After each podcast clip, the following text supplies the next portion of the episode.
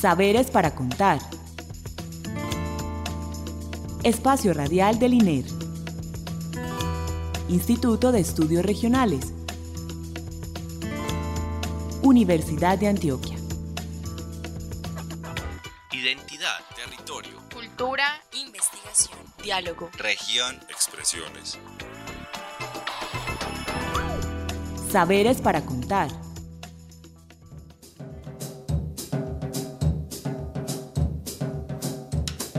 Buenas noches. Les damos la bienvenida a nuestro programa Saberes para Contar, el espacio radial con el que el Instituto de Estudios Regionales comparte con ustedes los conocimientos que producimos en el INER, las investigaciones y aliados con quienes eh, producimos este conocimiento y demás experiencias que traen nuestros investigadores a esta cabina. Eh, el día de hoy vamos a comenzar una serie derivada de un seminario que hicimos sobre diversidad metodológica en la producción de conocimiento y mm, vamos a presentar cuatro grandes experiencias. El día de hoy vamos a presentar el tema protección comunitaria y seguridad territorial de la red de investigadores comunitarios, eh, que estuvo a cargo de Lina Zuluaga y Oscar Quinto. De antemano nos disculpamos con ustedes porque fue un evento en vivo y seguramente pues el audio no será tan bueno, pero disfruten lo que su contenido es maravilloso.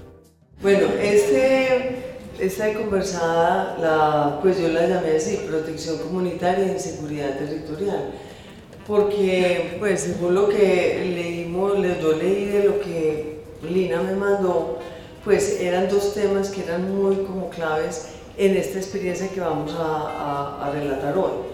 Ellos tienen una red de investigadores comunitarios y, eh, eh, y fíjense que el tema de la investigación comunitaria pues hace específica relación a la producción de conocimiento. Entonces la primera pregunta es, ¿de dónde surgió la necesidad de hacer una red? ¿La red fue una consecuencia? ¿La red fue un objetivo? ¿Cuál era el problema? ¿Cómo comenzó la cosa? Lina, Oscar, quien quiera empezar.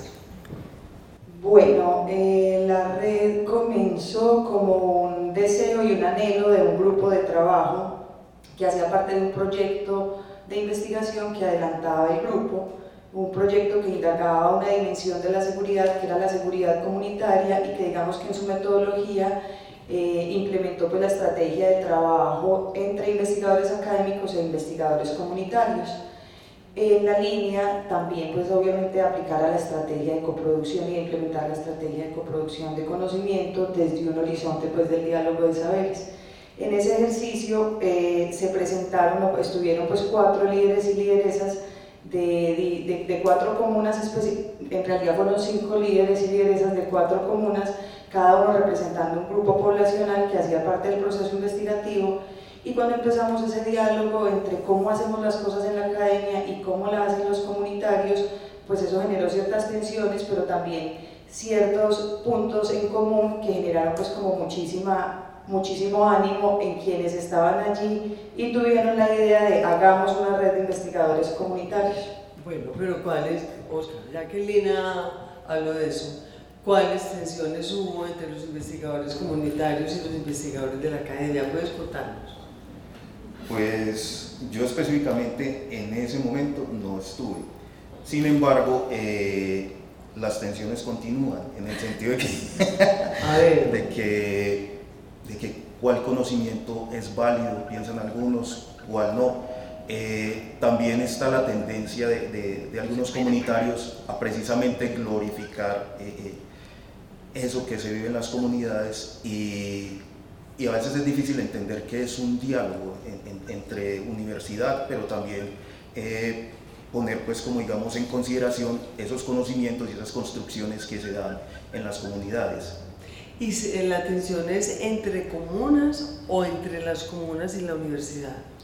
Entre comunas y, la universidad, entre comunidades, es, una, es una tensión constante. ¿Cómo las detectas? Pues además de, de la validez del conocimiento, ¿qué, qué más ves ahí? Son relacionadas con el, conocimiento o con el contexto problemático de seguridad que viven allá?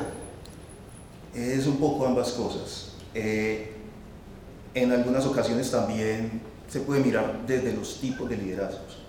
desde, digamos, las reivindicaciones que se quieren dar, ¿cierto?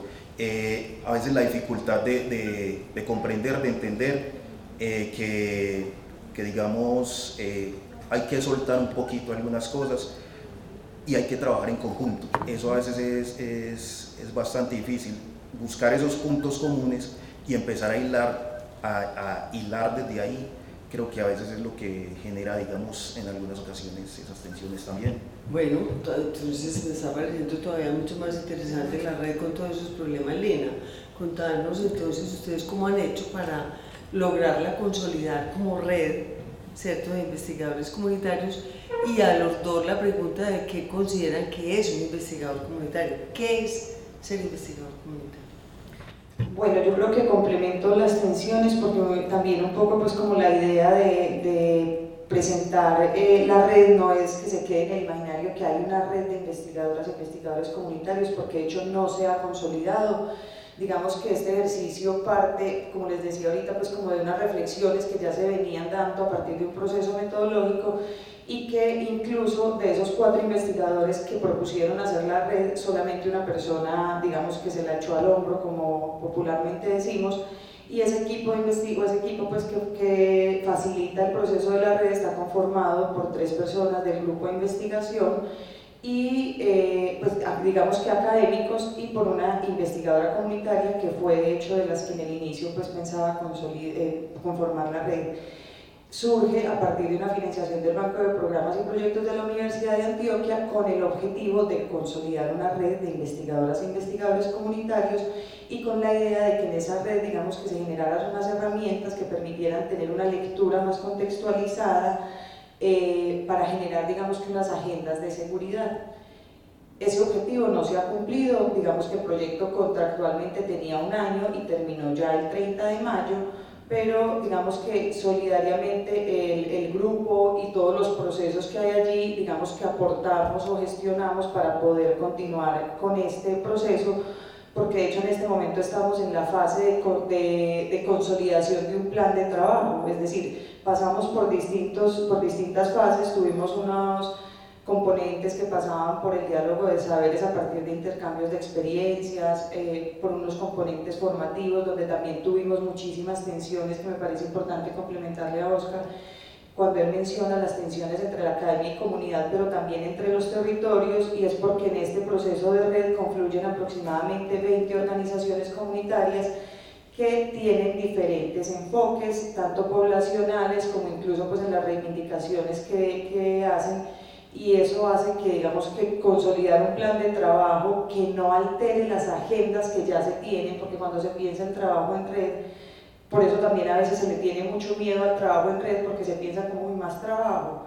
Entonces lo que pretende este plan y que está en este momento en piloto es de las agendas que tienen estas organizaciones que hacen parte del proceso, algunas de ellas digamos que tienen asuntos en común, como por ejemplo hay varios colectivos, cinco colectivos de mujeres, otros de víctimas, es bueno, de esas agendas que ustedes tienen, ¿qué pueden articular y qué pueden fortalecerle a otro? Porque hay unos procesos que están, digamos, que en términos de incidencia o de consolidación en los territorios más avanzados. Entonces, en ese momento del proceso es que vamos. Pero aportarle a qué, o sea, ¿qué puede aportar cada uno a qué? ¿A qué? ¿Cuál es el tema? ¿La inseguridad? Las redes para estudiar y para investigar y para contextualizar por qué los territorios son inseguros, para ¿Qué, ¿Cuál es el sentido de esa red y cuál es el tema? ¿Y qué pretende resolver esa red? Oscar. Bueno, eh, a través de, del tiempo en una ciudad como Medellín, eh, que ha sido bastante insegura, se ha pensado que esos problemas de seguridad se resuelven a través de la militarización de los territorios. Entonces se mira en asuntos como, las, como lo es la seguridad humana que tiene varias dimensiones, eh, otra perspectiva, otra mirada de lo que es la seguridad, que no tiene nada que ver precisamente con eso. Es decir, cuando hay unos mínimos, digamos, eh, satisfechos, cubiertos, de alguna manera rebaja este tipo de inseguridad que se vive o que se ha vivido aquí en Medellín desde hace muchos años. Entonces es otra apuesta, es otra mirada y es, digamos, eh, un enfoque también hacia políticas públicas que tengan que ver pues como con, con esta mirada de otra manera diferente de, de mirar la seguridad. Lina, ¿cómo, ¿qué opinas tú de la seguridad integral, esa interrogación a la seguridad militar? Sí, digamos que pues también pensando en la razón de ser, ¿cierto? Y en la temática y en las líneas de investigación del grupo, eh, eso es lo que ha movilizado. Pero en el fondo, un poco la propuesta de la red lo que pretende también es mejorar, como dice Oscar, esa incidencia de en los procesos organizativos y por otra parte visibilizar, sobre todo en la línea de comprender la seguridad como un asunto más amplio y también de entender, porque yo creo que también de la forma en que se ha institucionalizado la, la seguridad, el mismo concepto de seguridad, ha dado pie para que se convierta, digamos que en un negocio, ¿cierto? Y casi que incluso a veces se confunde y, se, y no se tiene claro pues si la seguridad es un derecho o qué es la seguridad. Entonces el espacio de la red, digamos que es un espacio de reflexión, un espacio crítico donde confluyen diferentes procesos que en definitiva lo que buscan es la defensa de los derechos humanos y que en definitiva también, como dice una de las lideresas que siempre ha estado, pues digamos que acompañando este proceso, esta investigadora comunitaria, es la búsqueda de una vida digna, sino que a veces estos, estas cosas que parecieran tan básicas parece que se perdieran de vista.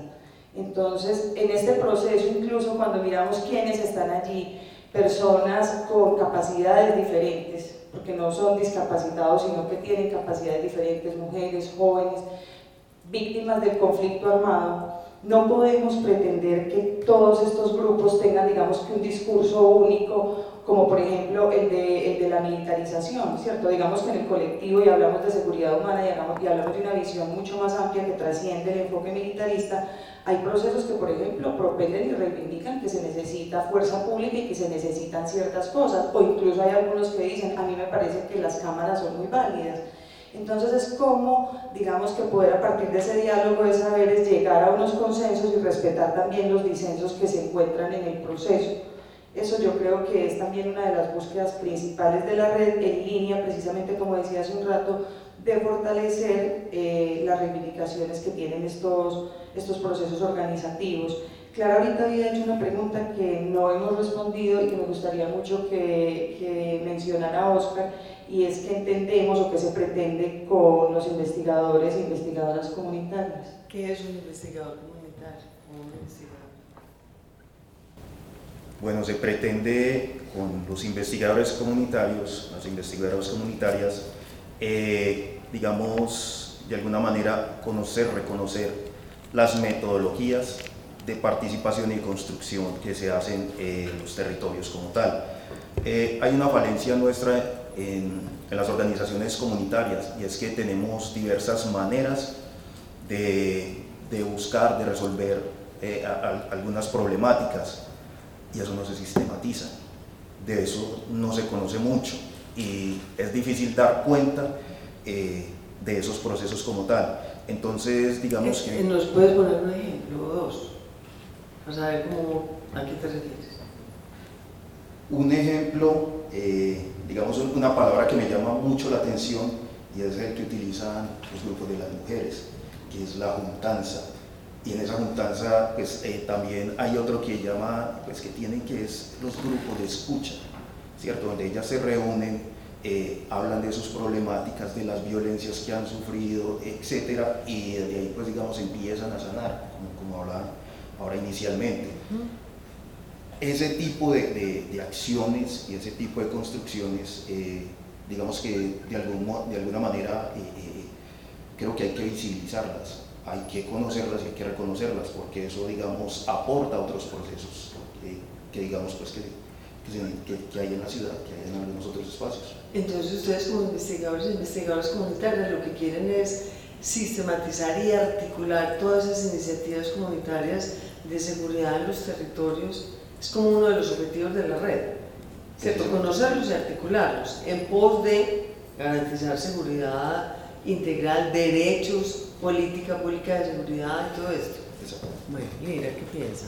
Sí, en realidad digamos que como un ejercicio sistemático y teniendo también en cuenta las intervenciones y las reflexiones que se hicieron en la mañana, incluso frente a qué también es sistemático y, y qué es riguroso y qué es una rigurosidad, pues decir primero que todo que no hemos eh, acabado la construcción y la conceptualización de qué es un investigador comunitario, quién es una investigadora comunitaria, pero sí digamos que se tienen, eh, digamos que unos criterios que le dan eh, o que perfilan a esas personas como investigadoras e investigadores comunitarios. Y un asunto que hemos discutido mucho en el grupo desde que se empieza a implementar ese diálogo, esa metodología entre este par académico y comunitario, es que los investigadores, estas personas que están en los territorios, estos líderes y lideresas, siempre están en la búsqueda de información, ¿cierto? Y siempre están haciendo cosas y en realidad eh, tienen diagnósticos, como, como nos mostraba hace rato Isa y, y Luz Dari, ellas se juntaban y las mujeres solas ya estaban haciendo cosas, pero llegó alguien que con pinchería las juntó y les, digamos que les perfiló otras cosas para hacer. En el caso de las investigadoras e investigadores comunitarios, nosotros lo que hacemos simplemente es incluso a veces ayudarles a reconocer todo lo que han hecho porque a veces se invisibiliza todo ese trabajo que se tiene en los territorios. Entonces digamos que el investigador comunitario es un líder o lideresa que tiene unas herramientas y que digamos que es consciente también de que esas herramientas que tiene las tiene para producir unos efectos transformadores en su contexto, ¿cierto? En esa medida esos efectos transformadores a la medida que, como decía Tani esta mañana, se van conociendo cosas, se va construyendo más conocimiento. Entonces la pretensión precisamente de ese trabajo eh, conjunto entre ambos es conocer, eh, construir un conocimiento más contextualizado y que digamos que supere eh, un poco esas limitantes que tiene también a veces la interpretación de los problemas. entre las cosas que leí, hablaban ustedes de, de el KIP, esa metodología. Oscar, ¿te tocó ese taller o no? ¿Cómo fue eso? Cuéntanos eso. Cuéntanos qué es un kipu, un kipu y perdón, y, y, qué hicieron ahí. Bueno, el kipu es, digamos, una manera de tejer ancestral, es de los quichua. Eh, quichua. Quechua. Bueno. Ellos, eh, digamos, hacían, hacían una especie de tejido en el que sistematizaban, sistematizaban sí, de alguna manera, pues como y el ejercicio práctico que nosotros hicimos es emular ese tejido y de alguna manera eh, diferenciando por colores eh, tanto experiencias como metodologías como, como, otros aspectos pues digamos que daban cuenta de, de, todo lo que hasta ese momento pues o sea era como un principio de sistematización de eso de lo que hablabas ahora sí un, un principio de sistematización que recogía por decirlo así otras sistematizaciones las sistematizaciones que habíamos realizado. Sí, Pero ¿y quiénes se reunían? ¿Cómo los llamaban? esa parte es muy interesante porque es como se dinamiza la, la, la, la comunidad. Eso uno llega allá y ¿qué hace Lina? O va donde Oscar y Oscar lo lleva a dónde, dónde se reúnen, o sea, ¿cómo es la dinámica?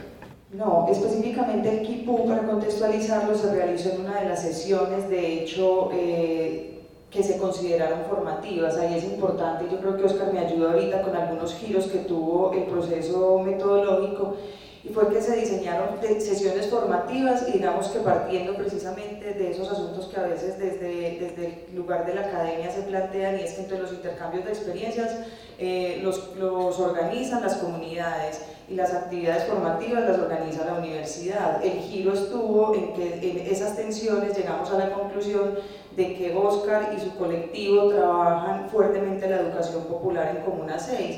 Entonces, bueno, venga Oscar, que usted va a hacer una sesión sobre educación popular, porque entonces pues no podemos nosotros desconocer ese trabajo que tienen. Y así pues con otras sesiones.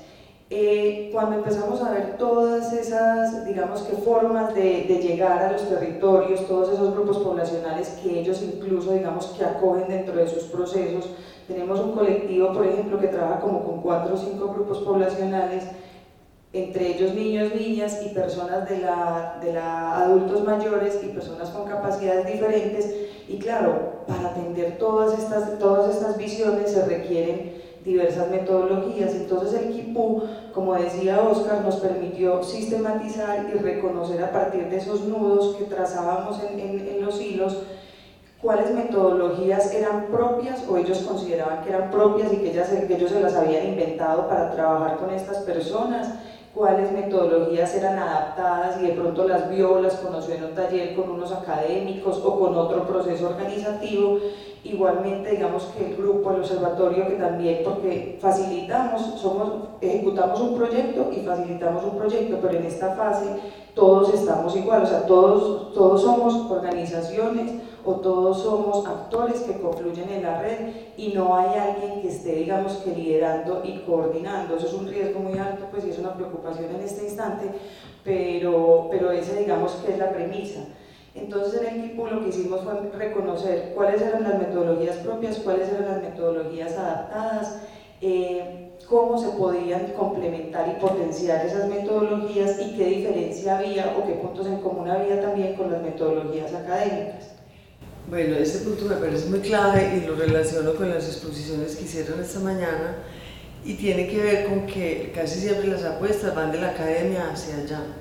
Pero el otro lado, o sea, porque Oscar, ¿cómo ve a la academia, tú desde la perspectiva de la educación popular, a la academia haciendo lo que hace en los territorios de ustedes? Es decir, la otra vía, la otra vía, cómo, cómo, cómo entender el conocimiento pero de iniciativa hacia allá, no que la participación sea propuesta de acá, que la horizontalidad sea de aquí, no, es al revés, cómo hacer esa lectura desde otro lado, Oscar, para que nos ayudes con eso.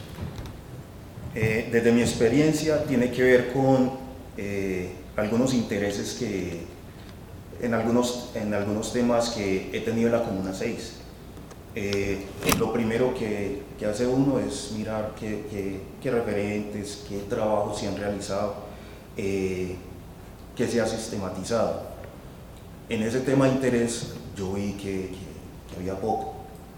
Entonces ahí comienzo a pensar, bueno, hay que, digamos, de alguna manera visibilizar, hay que indagar, hay que mostrar y hay que construir eh, en este tema que, digamos, de alguna manera no se ve, no se conoce, no se reconoce. Creo que ese es el aporte que desde los territorios se podría hacer, pues, como en ese sentido. No decir que la academia no haga ese trabajo, no decir que la academia no investigue y no profundice en determinadas problemáticas, sino que a veces desde los territorios es más fácil, eh, eh, digamos, dar cuenta de eso, indagar y mostrar lo que, digamos, en, en, alguna manera, pues, como sucede. En ese sentido también eh, el acercamiento, en ese momento, por ejemplo, desde el grupo nuestro teníamos una discusión, creo que ya había acercamientos con, con el observatorio, y estaba esa, esa, discusión de que si se continuaba o no, o, qué recibimos, etcétera, esos, interrogantes que siempre se hacen.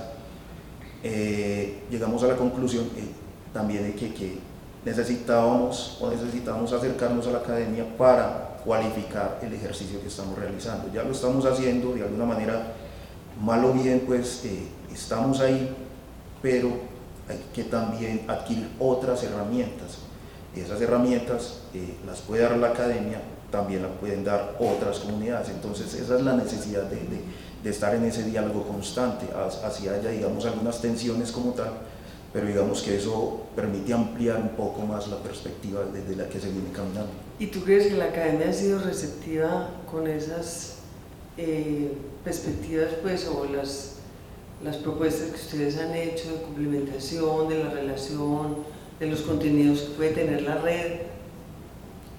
¿Ha sido receptiva? Sí, o sea, pues ha aceptado que ustedes pongan la palabra en otros contenidos, en otras formas de, de alimentar la red. Sí, en ese sentido eh, es lo que llamamos la coproducción de ah. conocimiento. En ese sentido la, la academia sí ha sido. Sí. Lina, ¿y, ¿y, tú qué opinas? De cómo se ha enriquecido ustedes como grupo con esta experiencia? Pues muchísimo, un poco lo que les planteaba ahorita con los componentes, eh, para, para, que no se me queden enunciarlos, partimos pues como de la premisa que íbamos a realizar unas actividades, un componente formativo, un componente de intercambio de experiencias, eh, una, una sesión de análisis de contexto, unas sesiones de análisis de contexto que estaban enmarcadas también en un, en un trabajo, digamos que de proyección social y comunitaria de las mismas organizaciones en línea de diálogo con la academia. Y eh, claro que hemos sido receptivos y ellos han sido receptivos, digamos que es, es como decía Quinto hace rato, una, una, tensión, nosotros en la cartilla que tenemos como producto le poníamos como un poco el equilibrio entre tensión y movimiento, para que los nudos no queden ni muy apretados ni tampoco se nos vayan a soltar. Y yo creo que eso también se va dando en la medida en que se dan unos lazos de confianza, porque también es muy importante decir que históricamente pues la academia ha tenido un rol bastante dominante en el diálogo con las comunidades, ¿cierto? Entonces a veces eh, es complejo que las comunidades te cuestionen cosas porque sienten que tienes la verdad. ¿cierto? Y, y, yo creo que nosotros incluso sentimos eso mucho en, en, algunos espacios y a veces incluso les preguntamos como, ¿en serio? Pues tranquilos, piénsenlo, no se preocupen, si quieren hablamos después o si quieren nos volvemos a reunir. Porque a veces cuestionamos mucho cuando llevamos las cosas y todo está tan bien, ¿cierto? Porque ya hemos tenido otros momentos, precisamente como les mencionaba, en el componente formativo, donde la propuesta fue avalada, pues estuvo muy bien, pero luego entonces los mismos grupos decían, pero venga, es que si tenemos un grupo de población LGBTI, ¿por qué no son ellos quienes facilitan la sesión de diversidades sexuales y de género, cierto? O si, o si en Comuna 6 están trabajando todo lo que tiene que ver con la educación popular, ¿por qué ustedes van a ponerse a preparar una sesión si hay alguien que ya lo está haciendo y que nos puede contar a partir de experiencias y de ejercicios más concretos? Entonces yo creo que, que, ha habido un diálogo fluido que sin embargo pues tiene, tiene como antecedente uno el tiempo, porque hay que tener en cuenta que los tiempos de la academia y los tiempos de los procesos organizativos son muy distintos y yo creo que la red ha medianamente funcionado en la medida en que tiene unos antecedentes pues, de, otros procesos de investigación, de otros acompañamientos que realizó el grupo y que realizaron otras personas dentro del grupo y que eso ha llevado a que las organizaciones comunitarias den ese voto de confianza y digamos que generen también propuestas para poder dinamizar eh, el proceso de la red. Eh, sabemos pues lo bombardeados que ustedes están en determinados territorios de la ciudad por la administración local, ¿cierto? Con instituciones, presupuestos participativos, todo lo que hace la institucionalidad. Ustedes esos, esos, esos procesos los ven como contaminantes del organizativo, ¿cierto? Es como para comparar, pues según yo leía por ahí en algunos de esos artículos, a lo mejor estoy equivocada y, ustedes me corrigen, pero como contaminando el proceso porque capturándolos y eh, de alguna manera eh, quitándoles su esencia, lo que decimos institucionalizándolos, cooptándolos. ¿Cómo lo ven? Ustedes tienen un ejercicio comparativo de, no sé si ellos hacen parte de la red o están excluidos de la red o hasta dónde lo comunitario excluye lo institucional. Es interesante pues cómo saber esto. Pues eh, eso ha sido una, una dificultad grandísima en el sentido de que la oferta institucional es muy amplia muy amplia y, digamos, de alguna manera sí, sí, mina los procesos. Eh, lo difícil es hacer las reflexiones internas con la comunidad o desde las mismas organizaciones eh, en esa perspectiva de transformación. Eh, esta oferta institucional muchas veces va encaminada simplemente a ejecutar algunas cosas en determinado espacio, en determinado tiempo, mientras que este asunto de pensarse una transformación territorial requiere más reflexión, requiere más calma, requiere otros ejercicios eh, de participación también. Entonces, en ese sentido, pues abstraerse un poco de eso es bastante difícil porque muchos de estos ejercicios que hacemos desde las comunidades eh, son voluntarios, mientras que algunas ofertas institucionales eh, traen algunos recursos económicos.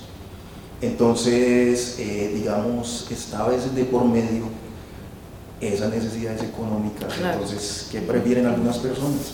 Eh, digamos, de alguna manera suplir esas necesidades que tienen. Entonces, digamos que eso, eso precisamente es lo que dificulta muchas veces la continuidad y también la profundización de las reflexiones con las comunidades en ese sentido.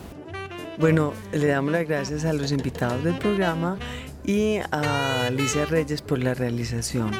Recuerden que pueden escribirnos a saberesparacontar.gmail.com También estamos en Facebook y en Twitter.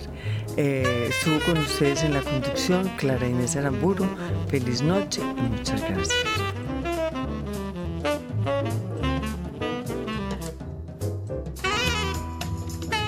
Saberes para contar. Espacio Radial del INER. Instituto de Estudios Regionales. Universidad de Antioquia. Identidad, territorio, cultura, investigación, diálogo, región, expresiones. Saberes para contar.